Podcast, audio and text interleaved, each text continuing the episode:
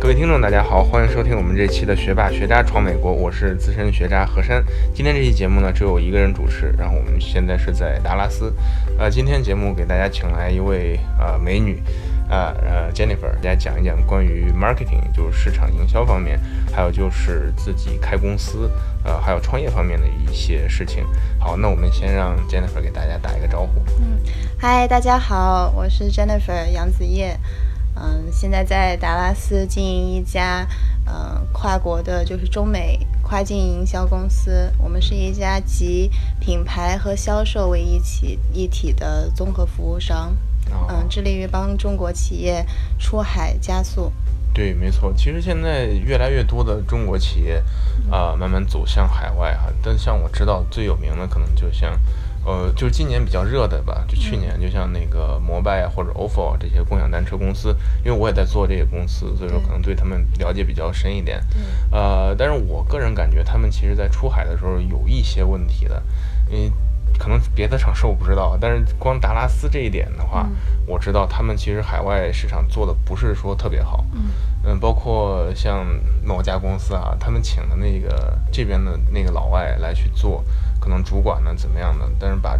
我个人感觉会把这个整个公司给坑的挺惨的，会有这种情况发生，因为中国企业出海最大的就是水土不服嘛，没错，水土不服很大的一个原因就是对文化的一个理解不到位，或者是说很多呃我们可能接触到的一些企业主，其实在国内做的非常成功，但是呃他们会以一种思维，就是我在国内非常成功的一个模式，我可不可以同样的模式来来美国做，但是忽略了在美国可能发法务还有人文本土的一些，嗯，种种其他的这种综合性的原因的考量。没错没错，其实这个我觉得这个主题咱们可以往后放一放，然后咱们先可以先讲一下，呃，先讲一下你自己，讲一讲你是怎么样来的美国，或者说你什么时候来的美国，读的什么专业这类的。好好好，嗯，我是有有一点长了，我来美国已经十四年了，我应该是零。四年的时候，零四年的时候来的美国。那我来美国念的是啊，这个 sophomore，就美国的高中的 sophomore。高二就。高二，美国的高二，对。那年纪已经算出来了。对 对，嗯，那嗯，在我我很有意思，我来美国去了一所嗯所谓的军校吧。哦。嗯，在一所军校念的高中，然后毕业以后呃进了 Indiana University Bloomington。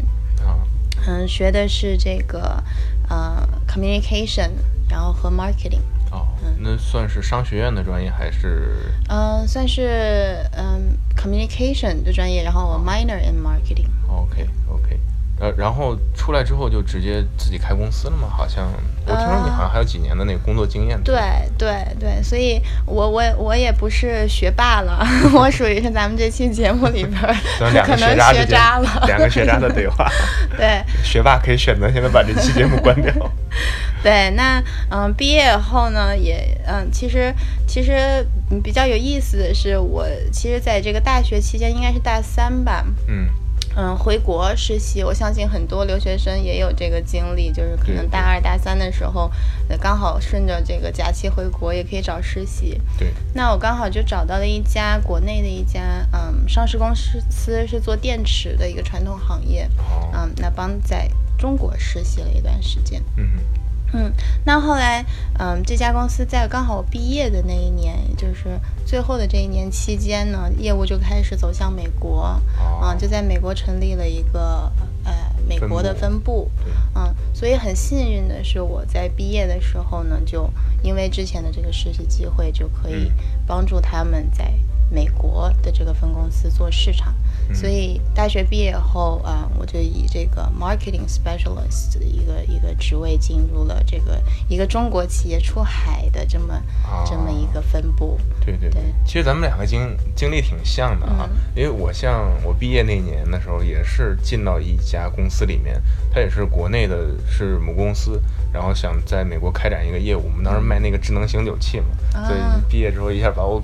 那个整到纳帕那边住了一年，对，就是做这个东西。当时也是觉得，其实老板挺有远见的，他想法很多，但是确实也是在落地美国的时候出现了很大的问题。因为可能老板的那个理念只是他自己的一个对美国的一个理解，他们真正不是很了解美国当地的一个文化。就比如说我们那个醒酒器来讲，呃，可能它是一个很贵的机器，两千五百美金一台，它要针对醒酒的话呢，就是那些比较高端一点的酒，最起码两百美金以上的一瓶的那种酒才需要去醒。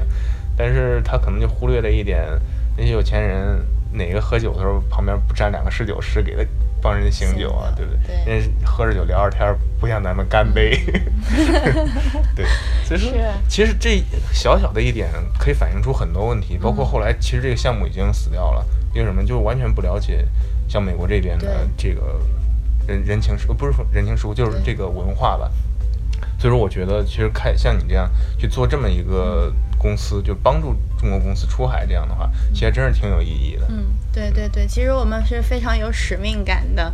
嗯，那为什么做这家公司呢？其实刚刚接着我我说的就是毕业后我找到了第一份工作。嗯，嗯，就是说帮中国的这家企业在美国啊分分公司拓展市场。嗯，那也是因为这个行业。首先，我我我可能再要往后面推一下，就是我觉得为什么选择了这一个机会吧。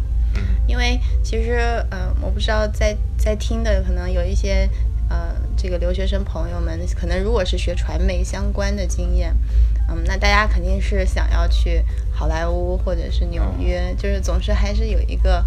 Dream 想要进一个 entertainment company 啊，TV company、magazine company，所以那个时候我也是，就是毕业后很想去纽约，嗯，很想要就是通过 OPT 的这段时间去做自己真正很感兴趣的事情。对。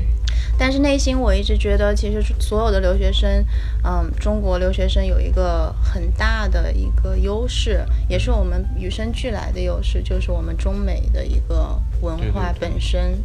嗯，那我在当时呃上学毕业后，我就觉得，在美国，嗯，就是因为每次回国嘛，在那十年间，就我因为我刚好经历了中国十年高速发展，然后我是在美国的这一段时间，所以我每年假期回国的时候，我都能发现变化特别大。是，所以核心一个是我不希望呃跟中国脱离，嗯，那跟中国不能脱离，就是在。职场上还有生意商场上可以跟中国有更多的联系，所以当时毕业在抉选择抉择是去纽约追逐我自己的这个一个可能杂志媒体的梦想，还是说我投身到这这一方面的工作？那最后我选择了来达拉斯，嗯，做了这个这个中美相关的这个事情，因为我觉得这个更能发发挥我们的优势。对对对对对，那也是通过。上一份工作，嗯，因为我们是一个很传统的行业，是供电池的。嗯，那我们的客户，呃，服务在美国的客户最大的就是 iRobot，嗯，机器人扫地机。哦。嗯，还有很多的其他知名的一些，啊，这个电子消费品。嗯，所以也是因为这个接触到了电子消费品这个行业。嗯，那我已经去 CES，就是最大的这个电子消费展，去了有。五五六年了，那所以每一年去，我也发现了一个就是变化。中国的企业进入的越来越多，最早可能只有华为、中兴，嗯，但是后来慢慢的大疆，对吧？呃，再再往后，对 N 四三六零，但是可以看到。嗯，很大的就是说，中国的品牌也在也在随着这个过程崛起，所以可以在 CES 上看到很多好的品牌。嗯，那这也是一个就是说一步一步的从我之前的工作里我看到的这些机会，那我觉得嗯，才后面去考虑到现在在做这件事情。是是是，没错。其实我觉得真的是很好的，因为也算是抓住这一个风口浪尖吧。嗯嗯。因为也是像。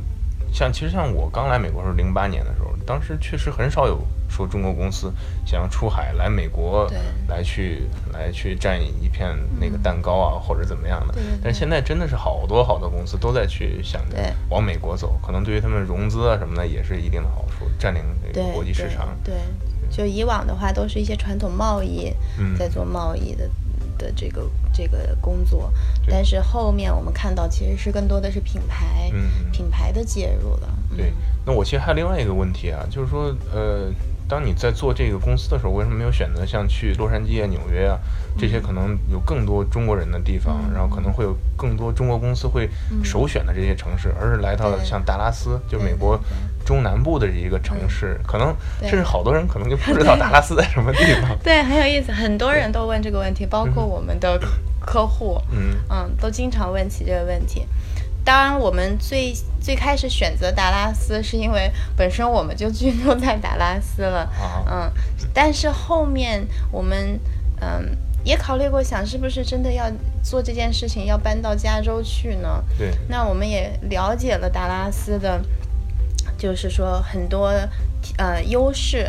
然后包括我们和达拉斯这个 Dallas Regional Chamber，就达拉斯这边的一个主流的主商会，对的这个这个国际部也跟他们交流过。嗯，其实现在达拉斯真的是一个非常适合国际公司就是迁移的一个地方，因为全世界的世界五百强都在往这里搬。嗯，那这个是一个本身就很大。的一个大好的环境，对，嗯，那我觉得在三年以后，嗯，说不好达拉斯会超过洛杉矶呢。对对对，其实有可能的。对，因为洛杉矶以前很多公司选择洛杉矶的原因是洛杉矶是港口，所以很多货物啊这些仓储建设都会在洛杉矶。但是因为现在航空。嗯，特别直航航空这个线更发达，再加上 FedEx 总部也都搬到了达拉斯，没错。嗯，所以所以在这一方面的话就不存在，就是我内陆的运输其实也是很快很便捷的，而且在达拉斯，因为它地理位置居中，所以触及到东西海岸的时间反而是更快的。没错，嗯。其实现在的创业的话，可能科技创业会更多的，不像原来像传统行业，我必须要有物流，啊，必须有港口来保证我这些货物能及时多长时间达到什么地方。对，所以说这也可能是达拉斯在一直在发展发展这么快的一个原因嘛。对对对。其实我们知道，在美国如果打工的话，会是一个很安稳的一个环境，很安稳的一种生活方式。呃，那是你是什么样的一个勇气，或者你怎么样的一个想法，去把这个安稳的生活抛弃掉，然后去投身到这个创业当中？因为我们知道，其实创业很辛苦，特别是牵扯到中美之间的这种创业更辛苦，因为可能因为时差嘛。对。我们这边夜里十二点啊，一点两点呢要起来和国内那边去开会沟通，所以说你当时怎么样的一个想法去抛弃了？工作而来投身到创业。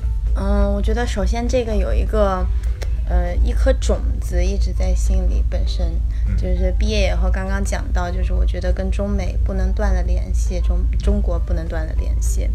那还有一个就是说我。跟中国不能断了联系的很大的一个原因，就是我觉得中美之间会产生很多的机会。嗯，那这个里面呢，又存在就是我觉得在美国，如果只是在职场，嗯，这么一直往下做的话，我觉得我可以看，已经可以看得到我十年、二十年的一个状态了。因为还是相对比较安逸的，而且特别是如果是在一个 corporate 工作的话，嗯，那所以这样一衡量下来，我就很清楚说。我不想要什么样的一个生活方式？我觉得创业与否没有说，呃，一定要说多大的勇气，而是是不是自己想要的一种生活方式的选择。嗯，那那会儿我就觉得，嗯，首先我不想要太安逸的，就是在早期就这样子一直过，过到二十年，突然意识到原来这二十年都是就这样过去掉了。嗯，那第二个的话。嗯，在这个里面，我觉得我确实是可以做一些事情，因为经之前的这个经历嘛，而且呃可以帮中国企业看到这个中国企业出海的这么一个热潮，其实最主要是中国企品牌的一个崛起。我觉得这是一件非常有使命感、很有意义的事情，因为嗯，我们现在想起日本，可以很快的想到索尼，对，嗯，对吧？Toyota、丰田很多的品牌，想到韩国也可以想到，嗯，这个 Kia 现代对吧？有也有品牌，但是想到中国，就特别是如果我们问这个问题，说问一个外国人这个问题，你想到中国是什么？我觉得可能这个回答是 Made in China，嗯，熊猫或者是一些食物，就是很难让大家很快的脑海里面有一个品牌的名称出现。那我觉得这个是必然会改变的，嗯，所以我觉得这件事情也非常的有意义。那说到就是说有什么样的一个勇气，觉得我要真的是 push 我去做这件事情，嗯，其实。纠结过一段时间，因为，嗯，我相信大家在正式真真正正起步这件事情之前，可能有一部分的时间也会是我边工，呃，就是边边有自己的边工作，然后边创业这样一个过程。那我其实也有这个过程，这个过程大部分是在思考还有准备，嗯，就是确实我们做这件事情到底对不对，这个方向对不对？那其实。我们怎么怎么花了半年的时间做这件事情呢？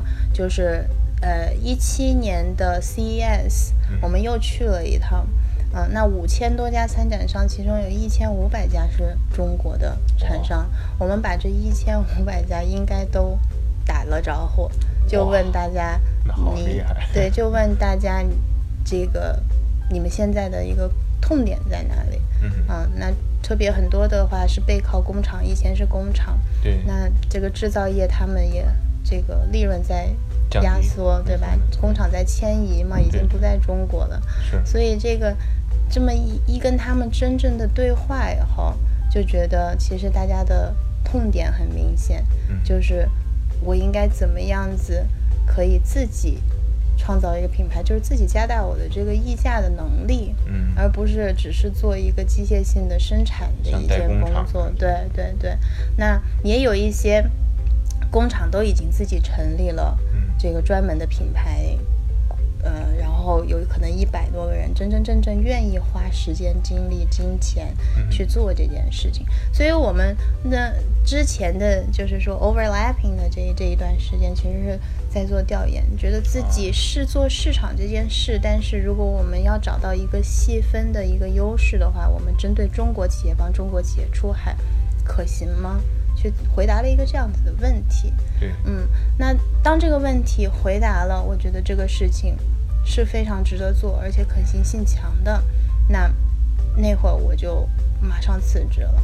嗯，马上辞职了以后，第二，呃，转头可能才过了一个礼拜时间，我们就是开始招募第一批员工。哦，嗯，所以那我觉得这个后面的这个勇气，我觉得大家是肯定不能冲动去做这件事情的。这件事情一定是要去思考过的。但是，一旦决定要做。我觉得，嗯，我当时的想法就是，嗯，你不能给自己留太多的后路，因为一旦留太多的后路的话，你总是在纠结和选择之中。嗯，因为我总是可以再回到这个安逸的职场。嗯，但我觉得这样。再怎么样都会牵牵这个，就是说都会花到你自己的精力，而一个人的时间精力是有限的。那我当时就觉得我必须要关掉我身后这扇门，我才有可能开启我前面这扇门。破釜沉舟了呗。其实挺好的。我现在我觉得我就是缺少这样的勇气。我其实特别想自己出来做，出来闯一闯，但是总是觉得好像。就像可能前途吧，两个前途都不是很明确那个感觉。没有，但是就是说，确实是还是会挺迷茫的。我觉得在这个过程中，但是一旦走出去以后，就我觉得是，嗯，一个一个鸿沟吧。嗯。就是你一开始或者是悬崖边，你总是在徘徊。但是，一旦你跳下去，你就发现，其实跳下去以后，你有很多的选择。嗯。就是这个这个。更多的这个选择的机会是，当你在上面犹豫的时候是看不到的。对对对，没错没错。哎，是，我感觉是在给我上课。没有，哎，这个这个是我我真的自己自己的一点，就是一一点一点这个经历吧。对，就是我我觉得这个确实是很多嗯很多这个创业的，就是或者有想法创业，最终可能没有。没有真正做，其实大家都是在害怕，就是最后怎么办？那我想这个咱们都很年轻嘛，我我相信听的这个 都比我小很多了，嗯，听众，但嗯，这个大不了。创业如果真的失败了，大不了我还是能打工吧。我觉得在美国找一份工作应该还是可以的。其实这个时代饿不死人嘛，中国、美国也都一样。对对对，如果有想法去做的话，也是也是需要挺大勇气的。嗯，对。那咱们回到实际啊，回到地球。那那个 Jennifer 姐能不能讲一讲，就是你们公司现在做的哪些业务，就开展哪些业务，是怎么样帮到这些中国企业的呢？嗯嗯，其实嗯，我们公司可美亚呢，嗯。我们长期的一个三五年的一个愿景，我们是希望可以，嗯，打造一个完整的，就是出海企业的一个完整的生态。嗯嗯，那这个生态里面包含了四大块儿，嗯，一块是营销，呃，营销品牌营销服务，然后一块是销售，销售的一个服务，那另外一块呢是社群。还有一块是呃数据，嗯嗯，那这四块为什么是这样子规划的呢？首先，品牌营销这一类，我们是按照一个呃，就是中国企业它进来第一件其实他要解决的事情就是我的品牌的本土化问题，没错，我的语言还有设计。这个里面举一个很好的例子，就是我们有一个美妆产品的客户，我们帮他整个品品牌的定位还有风格。全部都换了。它以前是一个比较沉闷的黑白灰，就高冷的这么一个简洁的风格。但是因为它的竞争对手其实有两三个都是跟它很类似的风格，那我们认为你品牌必须要做出一个差异化，我们才有竞争力。所以我们把它的用户群体都调整为一个更年轻化的。但是像这个产品呢？为什么有一个本土化？就是不仅仅是视觉设计上的一个本土化，而是我们会为客户考虑到这个文化上面的一个品牌本土化。举个例子，就是它一个美妆产品，那肯定是海外的很多女性都可以去购买的。那美国其实是一个多种族文化的一个国家，所以当我们在设计它的网页的时候，我们都会考虑到，呃，这个图片上的选择，我们要包含。这个黑色肤色的、黄色肤色、白色肤色，就是说，这都是在美国可能很多中国企业他会忽略到的问题。没错，嗯，就是这是这是更多文化上的一种本土化。对。对，那这个完成这个本土化的这个过程以后呢，这个产品肯定要推向市场，我们怎么去推？所以这个营销服务里面也包含了我们怎么去用现在的这种社交媒体、数字，就是这种数字营销的方法，把这个流量。做起来，嗯，那我咱们现在可能刷 Facebook、刷 Instagram 的人也很多，就经常刷一刷就能看到一个小短片，一个广告，或者甚至你就有冲动去购买这个产品。这个是我们在营销服务上面做的做的工作。嗯嗯，那还有一大块的话是这个公关，就是嗯，中国企业如果需要在海外啊提高这个在海外的一个品牌知名度。嗯，怎么有这个媒体可以去曝光他们的产品？那在 PR 这方面，我们也会在营销服务的这个大板块里面提供。那顺便在销售这一块，就刚刚提到的一个流量，就是如果我们可以有能力去打造一个本土的品牌，而且提升这个流量。那我们后续做的很多工作是这个流量产生以后，怎么把这个流量转换成销量的一个过程。对，那这个里面就是相当于在线上，我们就可以有能力为一个产品产生实际的销量、销售的工作。所以第二个板块，我们是希望可以提为企业也提供到销售相关的一个解决方案，这样子它从。品牌过渡到最终落地，它实现销售的过程，我们可以支持到它线上还有线下，也就是 B to C 和 B to B 的一个销售支持。嗯，那再往下呢？嗯，另外一个板块是社群，社群这一块我们运营了两个微信公众号，大家也如果是对品牌出海感兴趣的话，也可以关注一个呃公众号的名字叫品牌出海圈。那我们希望打造一个社群，就是让这个出海的呃企业主或者是说出海公司里面管市场的高管，大家可以嗯在这个我们的平台上看到。很多出海美国、北欧、北美市场，它所需要获取的法务啊、财务啊，或者是说市场推广本身的一些干货信息分享。嗯，我们也会举办这个月度和年度的这么一个呃这个圈子活动，能把大家聚在一起，啊，上下游的资源可以共享。嗯，那在后面呢？长远的一个公司，我们的计划是希望可以啊做一些这个数据方面的工具，可以帮助中国企业更好的去描摹美国市场。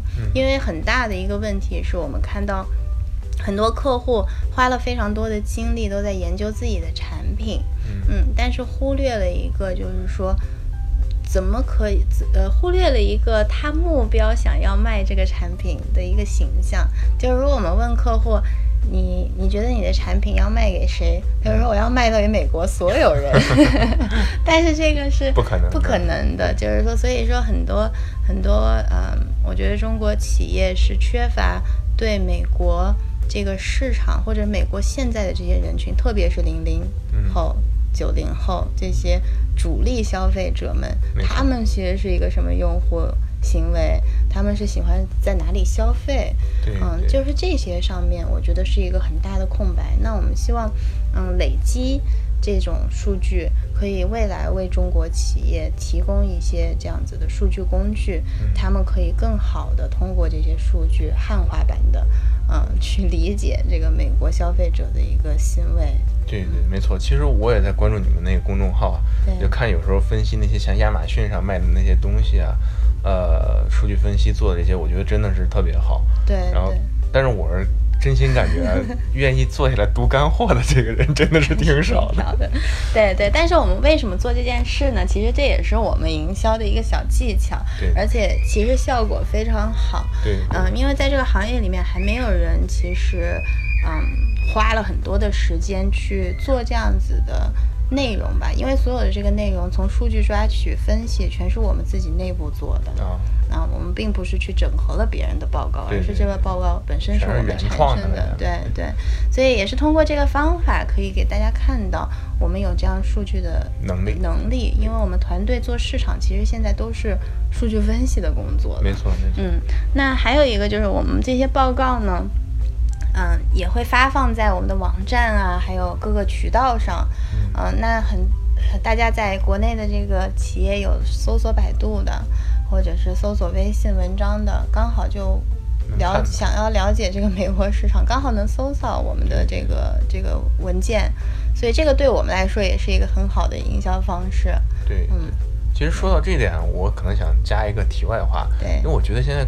很多中国企业主也是一直在被忽悠，像可能这边有很小的那种什么小作坊式那种小公司，呃，就来忽悠你说啊，我来帮你在美国卖东西啊什么呀？这最典型的一个就是像亚马逊，对，因为我之前在一些亚马逊那个什么什么刷单群里面，嗯，全是那种那个像那个家庭主妇啊、大妈呀，没事儿干的人，然后帮你去。呃，帮中国企业，就是可能在这边说啊，我有一个接头人帮你去刷东西，然后那个刷完以后把钱再返给你，怎么样？但是我觉得这样其实害了很大一批这个中国企业主。对，想出海的，然后想打品牌的，找到一个小作坊，看着销量挺高，没两个月，店让亚马逊给封了，然后追究很多责任。是是。所以说我我我想给各位企业主。就是说一下，真正想出海的话，一定不要去想着怎么样去省钱啊，怎么样去才能就节省成本，因为我觉得其实越是免费的东西是越贵的。嗯，在美国其实也是一样的，我们包括我们做咨询呢，去找咨询公司什么的，这个也是按小时来收费。对对对，就是美国是一个品牌高地，其实是，嗯。做品牌的话，在美国市场是一个非常好的选择，有很多层面的保护。对。但是美国也是一个非常守规矩的一个国家，它就是一切我们做事都要很有规则。所以一旦破坏了这个规则，可能就真真正正的永远失去这个市场了。没错，没错。所以美国还是一个法律非常严厉的一个国家，我认为。是的，是的，是的。因为我也是，就是。其实自己生活里面一点感受吧，真的看到好多品牌一点一点起来，看着他们哗一下就落到这个谷底，对对，确实是这样的。对对，包括你像咱们开始说的那个大品牌，嗯，国内的那些大品牌出来，真的是因为我我去参加那个市政府会议嘛，嗯，我是看着他们的负责人怎么样一步一步的把自己公司给坑到那个谷底。因为我说实话，他们公司那个我认识他们里面的一个高管，然后我当时就直接和他发短信了，我说。你这公司应该是咱们中国企业的骄傲，嗯，为什么让这些老外把咱们坑得这么惨？嗯，真的是这样的。那这个问题主要是就是企业主自身可能对这种法律的不了解。呃，也不是不了解，我觉得可能很多像中国的老板有一个错误的观念，就是特别信任老外，嗯，觉得老外什么都行。对的，真的真的，这个咱们不是说说坑他们，但是。我觉得老外可能有些人确实能力很强，但是他对这个公司的这个忠诚度没有那么高。你可能旁边一个公司高价马上就可以把他挖走，并且老外有一点不好，什么那个人说句不好听就很爱装逼，他出去以后就觉得自己很牛逼那种感觉。然后市政府会议上也是装的特别牛逼，然后然后就把自己给坑掉了。对对对。所以说这个时候也是因为你像企业主、大老板、CEO 在国内。天高皇帝远的，他管不到这边的人到底是什么样的一个状态，怎么样再去外面去真正的帮你公司在做事情。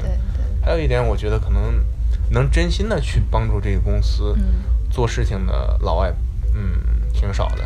对对，就是这个第一意识，我觉得也能理解，就是说，因为我们都要出海了。当然要找一个外国人了，这个是原汁原味的。我们去一个国外旅游，也希望有一个本地的向导嘛。对，我觉得这个这个出发点能理解的，但是，嗯。我们其实客户也跟我们讲过，就是可能以前找的是一个美国的一个这样子的一个市场公司在做，对，就非常纯美国的。然后后面没有办法，还是换到我们了以后，就觉得特别高兴。对，嗯，其实我们充当的一个角色，我们认为是一个加速。那加速其实是一，我们是一管润滑润滑剂。对对，就是说怎么能。这个里面不是语言和语言沟通的障碍，而是很多是文化。我们怎么能够把中国企业或者中国风格，对对对，用一个更好的方式传达到美国的这个执行的这些人员上面？没错。嗯，那美国人这个办事有的这个美国效率嘛，也没有中国效率，所以很多这个里面都有摩擦。是，我觉得还是文化上的一个差异吧。他们那个理解事情的。方法和我们是不一样的，因为大多数可能在美国这些本土长大这些人，还是脑子会比较直一点。对对对，反正这个也是，因为我自身也是两家公司，第一家做的那个星九七公司和现在这家也是遇到同样的问题，都是被老外坑的挺惨的，真的坑的挺惨的。是是是，所以所以中国企业主们还是相信同胞的，同胞还是有很靠谱的。没错没错没错，哎呀，我也就只能在节目里面发发这种牢骚了。要是老板听着又该骂我了，能不能多一点正能量？对对对，嗯，真的是也是挺有意思的，做这个像中美企业的这种，呃。就帮助中国企业出海嘛？对对对，我觉得我觉得是一件非常有使命感的事情。因为二三十年前我们看到可口可乐，嗯，甚至更久了，就是说欧欧洲这些品牌崛起，嗯，想要考虑国际市场的时候，大量他们进军中国市场，嗯，那一波应该是八八零九零年吧，那一波。嗯，带动了很多服务周边的这种服务商。对，嗯，就是全球最大四 A 广告公司都到了中国。那反向一样的，现在中国品牌正在崛起，但是我们可能不需要二三十年的时间了，因为现在有互联网。是，嗯，是这个世界变得更透明了，信息，所以他们可以更快速的在早期就考虑。啊，进军国际市场，或者是一开始的出现就是一个国际的一个形象出现，而不是一个就是很中国的这种这种品牌形象了。没错，没错。所以，所以我们觉得能参与到这么一个，我觉得是可能整个时代的一个变化，就是非常有使命感的事。对对对，确实，我真的也是觉得 挺有意义的做这件事儿。对对对。好，那刚才和企业主。这个谈了这么多心，撂了这么多底儿，那咱们就是给就是在座的听众，可能有一些留学生朋友，就是也可能学传媒啊或者学 marketing 这些朋友，给他们有没有什么一些呃比较好的建议呢？嗯嗯嗯，嗯，我觉得就是这个，如果是细分专业本身的话，嗯，其实市场是一个。要不断学习的一个专业。对，打个比方说啊，嗯，因为又要暴露年龄了。我大学在大学大一的时候上的课，一直到我大四上的课，嗯，其实那个时候我上课的时候经历了一个呃互联网内容嗯的一个大变化，嗯，就是那个时候是有 Facebook 有 YouTube，嗯，有这些 Instagram 都好像没有，还没有，对对，只有 Facebook YouTube。就是社交媒体是起来了，但那个时候社交媒体只是一个信息发布，对，嗯，然后做很多就是还是靠做内容本身，然后还有交流本身的这个功能。那个时候没有开放广告的，对，那个时候平台都没有广告的。那到我大四的时候开始开放广告了，但是，一旦 Facebook 这些平台、谷歌啊这些都开始竞价有广告了以后，这个行业就变了。我们以后学的东西就变成数字营销了。我大一学的还是在传统，就是投放电视广告，电视广告贴位在哪里啊？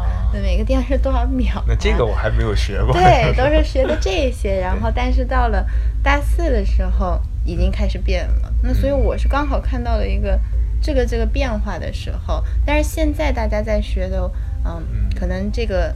包括可能学校里面细分专业都已经分的和以前不一样了，没错。所以我相信在未来我们也不知道会变成什么样，所以这个行业是一直不断要学习的。所以，嗯，在这个行业里的朋友们，就是我觉得可以，嗯，要保持学习的心态吧，这个是统一的。那职场上，我觉得对任何专业的留学生来说都有一些共通性，这个是我我自己的一点想法吧。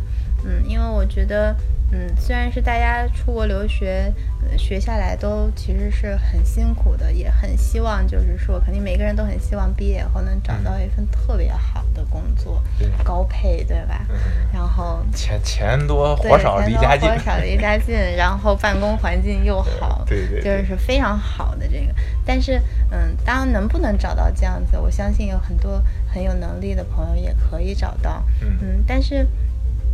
这个里面就是，我认为还是要看自己最想要什么。嗯嗯，我觉得这一点，如果是很不清晰的话，在一开始找工作，那可能只是一个很短暂的一个经历。但一旦你想清楚自己要什么的时候，我觉得很多东西就很好处理。咱们在找工作的时候，可能就不会那么的计较。就是说我一定要要现在多高的一个配当，这个是每个人主观可能还有一些经济压力啊等等各方面的原因。但是我觉得第一份毕业的工作，大家应该有一个比较呃 humble 的心，对，嗯，去学习。就是说学习一点最重要的就是当从学生身份跨到职场职场身份，就不说工作内容本身这一个跨度，其实在进入了一个现。真正的社会，我觉得这个里面本身就要学很多的东西。对，所以我我我是建议，嗯，大家如果能实习的话，可能从实习的这个过程中就可以更好的找到自己想要什么。那真正进入职场的时候，我觉得第一份工作，大家还是要有一个敬畏的心。